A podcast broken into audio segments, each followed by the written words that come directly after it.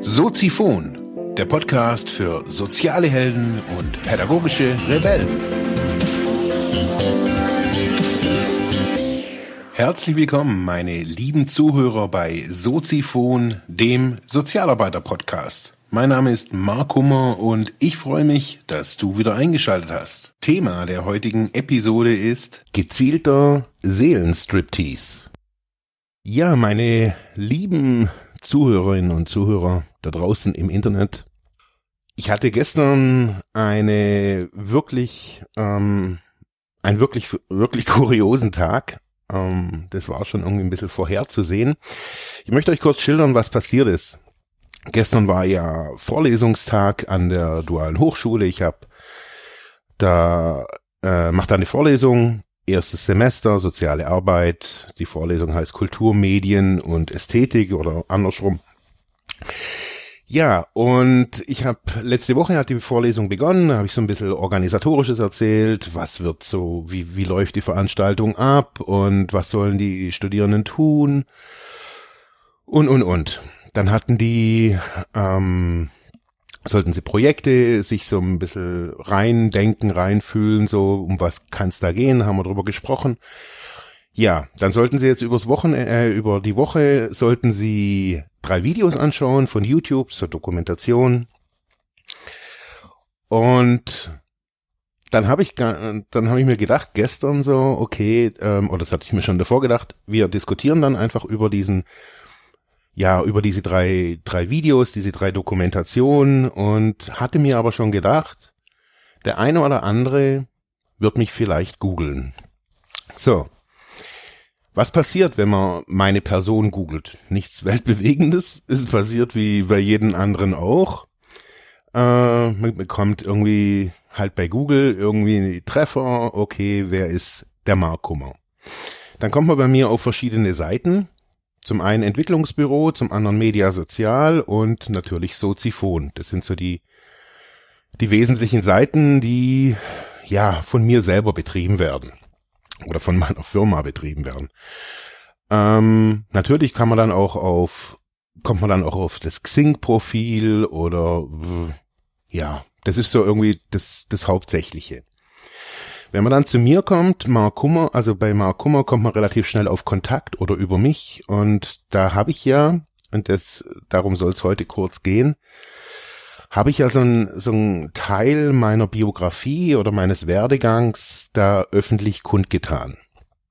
Also ich habe, äh, ja, kann ja jeder nachlesen. Ich verlinke euch das unten nochmal in den Show Notes, äh, diese, diesen Bereich äh, von mir. Ja, da steht natürlich sehr viel Biografisches drin aus der Vergangenheit, auf äh, ja, dass ich suchtkrank bin, äh, dass ich abstinent lebe, dass ich schon oft gescheitert bin, lauter solche Dinge. Dazu ist verlinkt äh, die zwei Interviews mit dem Tom Kaulis bei tomstalktime.com, ähm, wo ich ja auch nochmal zwei Stunden lang über diese Zeit von damals spreche. Das war ja Anfang des Jahres dieses Video, äh, dieses Interview. Ja, und jetzt habe ich mir natürlich schon im Vorhinein gedacht, okay, was was passiert, also wenn ich diese Texte oder dieses die diese Informationen so ins Internet stelle, was passiert da oder wieso möchte ich das überhaupt? Und was passiert, wenn Menschen darauf stoßen? Also das sind ja, man muss sich das ja vorher auch überlegen. Also jetzt nicht nur, äh, ja, möchte man das auch? Also diese Frage habe ich mich ja auch gestellt, mir ja auch gestellt. So möchte ich diese Informationen, die ich da damals runtergeschrieben habe, so an einem Nachmittag, ähm, möchte ich die so ins Internet, im Internet auf meinen Seiten haben? Wieso möchte ich sie da haben? Und wie wären vielleicht mögliche Reaktionen darauf? Jetzt ist es ja so, eben, äh, ich habe diesen Lehrauftrag und natürlich begegnen dann quasi die Studenten, also die, die, die Studierenden, ja, kommen dann vielleicht irgendwie da drauf, auf diese Seite. Und so war es dann auch gestern so. Ich habe gefragt, wer hat mich denn gegoogelt? Und dann war erst so eine Hand, zwei, fünf.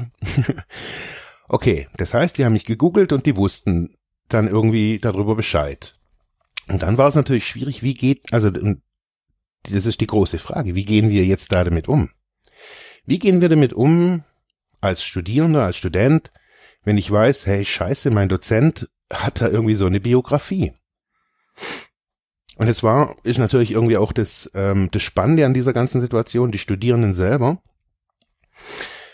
arbeiten ja, also duales Studium heißt ja sowas wie eine duale Ausbildung, ähm, immer wieder Studienphasen, Arbeitsphasen, die haben einen festen Arbeitgeber und ähm, in den Studienphasen sind sie eben an der Hochschule.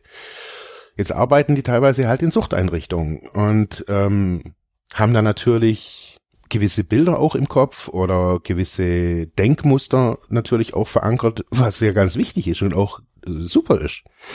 Und jetzt steht da ein Dozent vor denen irgendwie, der ja, halt auch so eine Biografie hatte. Irgendwie auch mit Heroin und mit Obdachlosigkeit und jetzt steht er irgendwie da, hat ein Studium, Master, das ist schon schwierig. Ich verstehe das.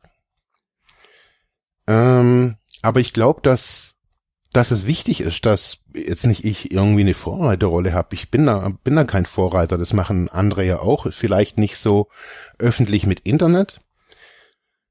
Ja, und wir haben dann gestern auch darüber geredet, was, was passiert da bei denen jetzt? Und es ist dann es ist einfach interessant und es ist wichtig, glaube ich, so dass ja, dass man sich, es geht mir ja, also das habe ich dann so versucht rauszufinden, was Sie glauben, wieso ich das gemacht habe. Weil es geht ja, und ich habe das ja bewusst auch gestern so ein bisschen eingebaut, es geht ja um Medien, soziale Arbeit, soziale Einrichtungen. Wir kamen dann ähm, relativ schnell auch zum USP, also zu einem Alleinstellungsmerkmal, ähm, zu ihren Abschlüssen des Bachelors ähm, was Alleinstellungsmerkmale sein können, ähm, was Medien da dazu tu, also zu dazu können, äh, das noch mehr zu unterstützen, so ein Alleinstellungsmerkmal, wo es aber auch manchmal in die andere Richtung geht. Also es war schlussendlich war es eine richtig super Diskussion. Aber, und das kam mir einfach danach dann nochmal so im, im Zug auch, es ist, glaube ich, natürlich auch schwierig, jetzt besonders auch im ersten Semester. Also wie geht man jetzt mit dieser Situation um? Jetzt kann man sagen, hey, das ist irgendwie ein Dozent, den das ist irgendwie entspricht nicht meinem Bild von Hochschule und Studium. Das ist legitim, glaube ich auch. Und dann gibt es natürlich auch irgendwie andere, die sagen, hey, das finde ich total super und beachtenswert. Die Reaktionen sind schlussendlich, die von den Studierenden sind schlussendlich die, die ich hier im realen Leben oder auch im Internet ebenso gekriegt habe. Also es gibt natürlich sehr viele Leute, die gesagt haben, wow, toll. Ähm, gar nicht irgendwie, was du geschafft hast, sondern ähm, wie mutig das ist, das ins Internet zu stellen. Ähm, auch viele haben das auch als, als Vorbild gesehen. Ähm, und viele haben auch gesagt, oder einige haben gesagt, hey, das finden sie einfach auch scheiße. Ähm, es ist nicht professionell genug, also jetzt auch bezüglich meiner, meines Coaching-Büros. Ähm, es gibt immer unterschiedliche Sichtweisen und schlussendlich geht es natürlich immer wieder darum, also ich habe da ja natürlich auch eine gewisse Art von Verantwortung, jetzt auch irgendwie als Dozent. Ähm, man, ich muss da jetzt nicht im Anzügchen kommen. Ähm,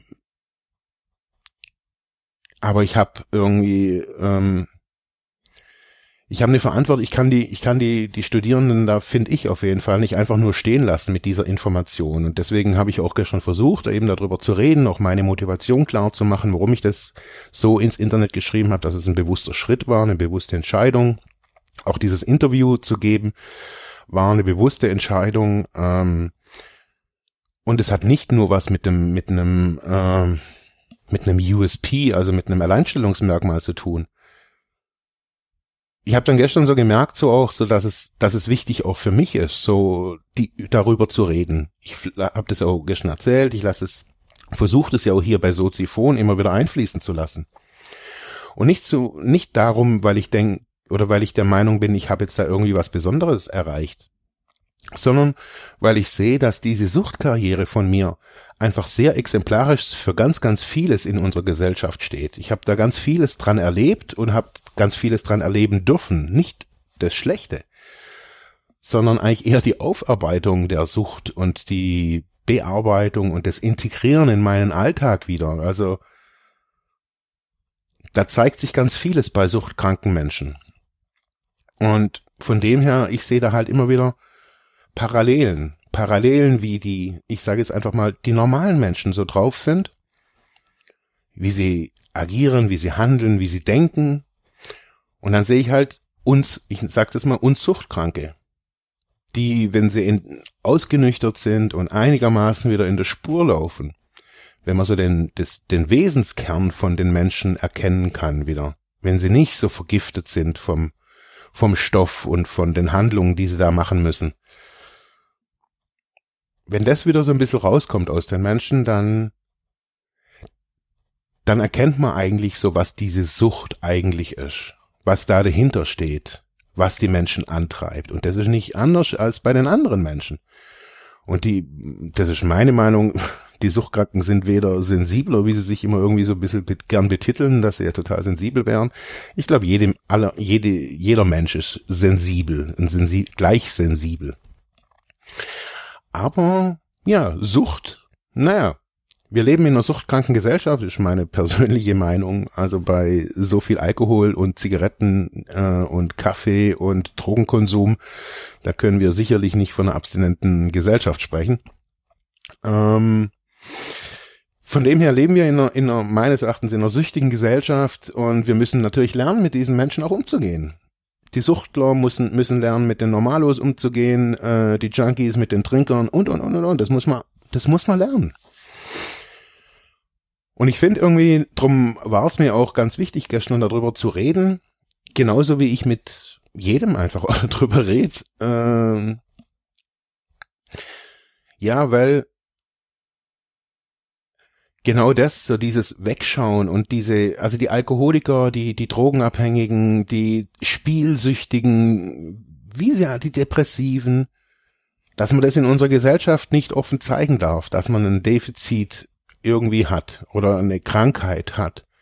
Mit dem Gips darf man durch die Gegend rennen und darf sich kokettieren und draufschreiben lassen. Und mit einer psychischen Krankheit, die unsere Seele irgendwie zerfrisst, da muss man sich verstecken und darf sich nicht outen. Das war so meine Motivation. Und ich habe mir gedacht, nein, das ist nicht so. Ich glaube, der Schritt zur richtigen Akzeptanz und zur Integration und wieder zur, zur, zum lebenswerten Leben ist, das offen zu legen, ist damit umgehen zu lernen und es ist manchmal mit der Keule, wenn so ein Typ wie ich irgendwie da ankommt und halt ein Glaubensmuster sprengt oder ähm, eine Weltvorstellung oder was auch immer, damit muss man umgehen lernen. Weil, naja, ein suchtkranker, aber zwar abstinent lebender Dozent ist ja noch irgendwie das, das kleinste Übel unsere, unsere Bestrebungen, irgendwie Sozialarbeiter oder Sozialarbeit ähm, zu leben und auch professionell zu betreiben, das ist der Umgang mit Unterschieden. Der Unterschied zwischen denen oder der Sache, den Situationen und uns. Dem, wie die Gesellschaft denkt, wie man sein soll und dem Klienten. Diese, dieser Umgang mit diesen Differenzen, dieser Umgang mit Unterschieden, das ist die Herausforderung, ob das mit Flüchtlingen ist, mit Süchtigen, mit Andersdenkenden, mit Andersfarbigen, mit anders Riechenden manchmal auch. Das müssen wir lernen. Und wir lernen es, finde ich, so am besten, indem wir offen und ehrlich darüber reden. In diesem Sinne wünsche ich euch ein schönes Wochenende. Bleibt sauber. Bis morgen. Ciao. Ja, das war's für heute mit diesem Thema. Ich hoffe, ich konnte dir weiterhelfen, vielleicht Denkanstöße geben oder sogar ein bisschen inspirieren. Ich würde mich freuen, wenn du Soziphon weiter unterstützt, indem du weiter zuhörst, mich auf iTunes bewertest, Kommentare schreibst oder diese Episode per PayPal oder Flatter finanziell unterstützt. Dankeschön.